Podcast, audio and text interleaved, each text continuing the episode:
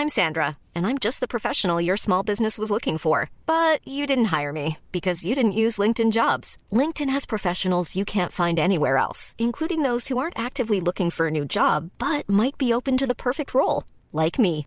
In a given month, over 70% of LinkedIn users don't visit other leading job sites. So if you're not looking on LinkedIn, you'll miss out on great candidates like Sandra. Start hiring professionals like a professional. Post your free job on linkedin.com/people today. Eu sou Mário Persona e essas são as respostas que eu dei aos que me perguntaram sobre a Bíblia. Você escreveu perguntando se os perdidos ficarão decepcionados com Deus. E se não seria uma injustiça da parte de Deus ter eleito alguns para a salvação e deixado que outros se perdessem, os quais então, por essa razão, ficariam depois decepcionados com Deus. Bem, primeiro é preciso entender que Deus não quer que alguém se perca, mas a questão é que todos estão igualmente perdidos já por natureza.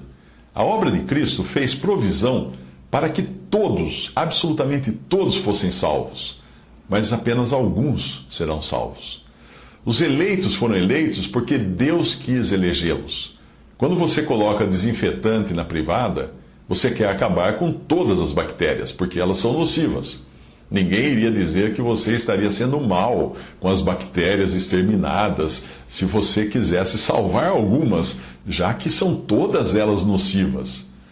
Talvez alguém até dissesse que a sua decisão não faz sentido Pois o correto seria exterminar todas igualmente, e nem salvar todas e nem poupar algumas, nem salvar coisa nenhuma, mas eliminar, porque todas essas bactérias são extremamente nocivas. Assim é a humanidade.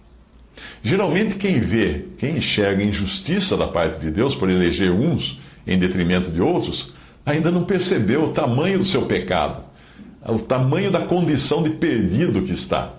Todos nós somos dignos de morte, como bactérias nocivas. Tudo o que nós merecemos é o desinfetante do fogo eterno. Se Deus quis salvar alguns, a pergunta não é por que Deus quis salvar estes e não aqueles, mas a pergunta é por que Deus, mesmo assim, quis salvar alguns? Essa é a pergunta. Romanos 9, de 20 a 24, diz: Ó homem, quem és tu que a Deus replicas? Porventura a coisa formada dirá o que a formou: Por que me fizeste assim? Ou não tem o oleiro poder sobre o barro para da mesma massa fazer um vaso para honra e outro para desonra? E que direis se Deus, querendo mostrar a sua ira e dar a conhecer o seu poder, suportou com muita paciência os vasos da ira preparados para a perdição. Importante entender aqui, preparados não por Deus, por si mesmos e pelo pecado para a perdição. E a, a, passagem continua dizendo: para que também desse a conhecer as riquezas da sua glória nos vasos de misericórdia que para a glória já dantes preparou. E aqui é subentendido: Deus já dantes, dantes preparou. Continuando, os quais somos nós, a quem também chamou, não só dentre os judeus, mas também dentre os gentios. Portanto, Deus preparou todos os vasos. Alguns foram preparados para a ira, não por Deus. Alguns Deus preparou para a salvação. Só outra dúvida é se os perdidos não irão para o juízo com um sentimento de injustiça da parte de Deus por ele ter escolhido alguns e eles terem ficado de fora, os perdidos terem ficado de fora. Entenda que a disposição do coração do homem é sempre contrária à disposição do coração de Deus. O incrédulo que hoje diga ser uma injustiça da parte de Deus eleger alguns, é o mesmo que dirá não se você lhe oferecer a oportunidade de ir morar no céu, pela fé em Jesus.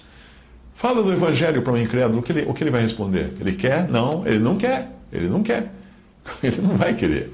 As pessoas irão para o juízo com a mesma, com essa mesma disposição que tinham aqui de ódio e aversão a Deus. Se você ler a história do rico e Lázaro, verá que o rico pede para Lázaro ir até ele. Mas em nenhum momento na, naquela história, o rico pede para ir para junto de Lázaro ou para sair de onde está. Ele só quer se livrar do sofrimento, da sede, etc.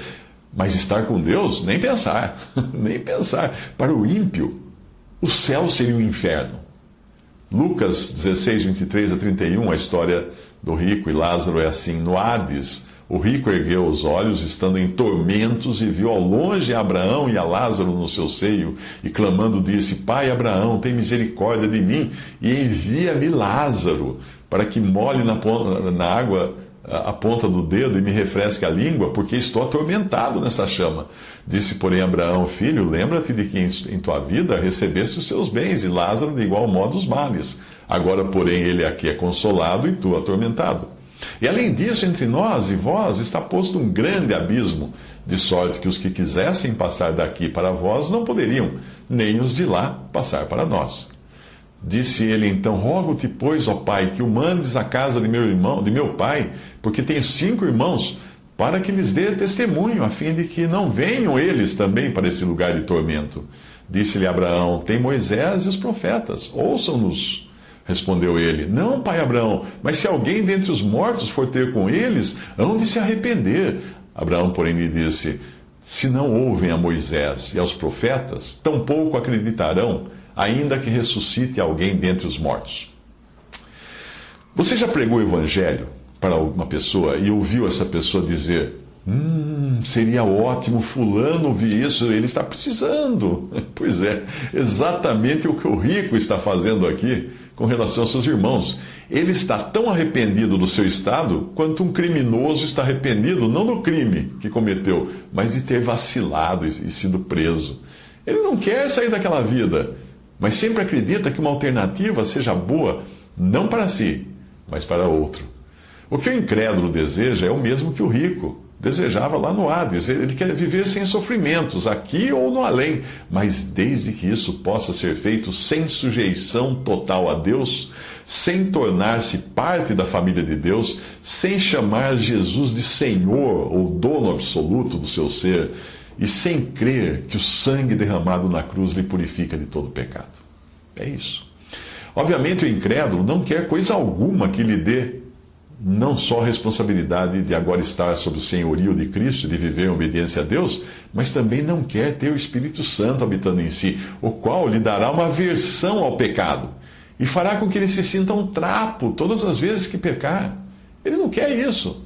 Se você perguntar a alguém, talvez ele até dirá que quer, mas irá querer adiar qualquer decisão para depois do carnaval.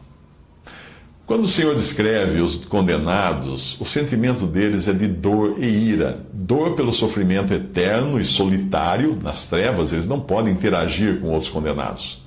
E ira, porque ali poderão expressar todo o ódio que sempre tiveram contra Deus e sem as amarras morais que a sociedade impõe. Muita gente que hoje gostaria de sair na rua gritando palavrões contra Deus, xingando Deus, só não faz isso por causa dos códigos morais que ainda carrega em si. Mas um dia ela estará livre para odiar a Deus como sempre odiou, muito embora seja então obrigada a reconhecer que Jesus Cristo é Senhor, o mesmo Senhor ao qual ele nunca quis obediência, nunca quis prestar obediência e se submeter. Mateus 8,12 diz: E os filhos do reino serão lançados nas trevas exteriores, ali haverá pranto e ranger de dentes. Filipenses 2, de 9 a 11 diz: Pelo que também Deus o exaltou soberanamente, e lhe deu o nome que é sobre todo nome, para que ao nome de Jesus se dobre todo o joelho dos que estão nos céus e na terra e debaixo da terra, e toda língua confesse que Jesus Cristo é Senhor, para a glória de Deus Pai. Qualquer pessoa que hoje não dobre os seus joelhos, que não confesse que Jesus é Senhor, vai um dia lá no além dobrar os seus joelhos e confessar que Jesus é Senhor. Não vai se submeter a esse senhorio porque nunca quis isso, mas vai ter que se sujeitar a uma eternidade de tormento porque não quis dobrar os seus joelhos em vida.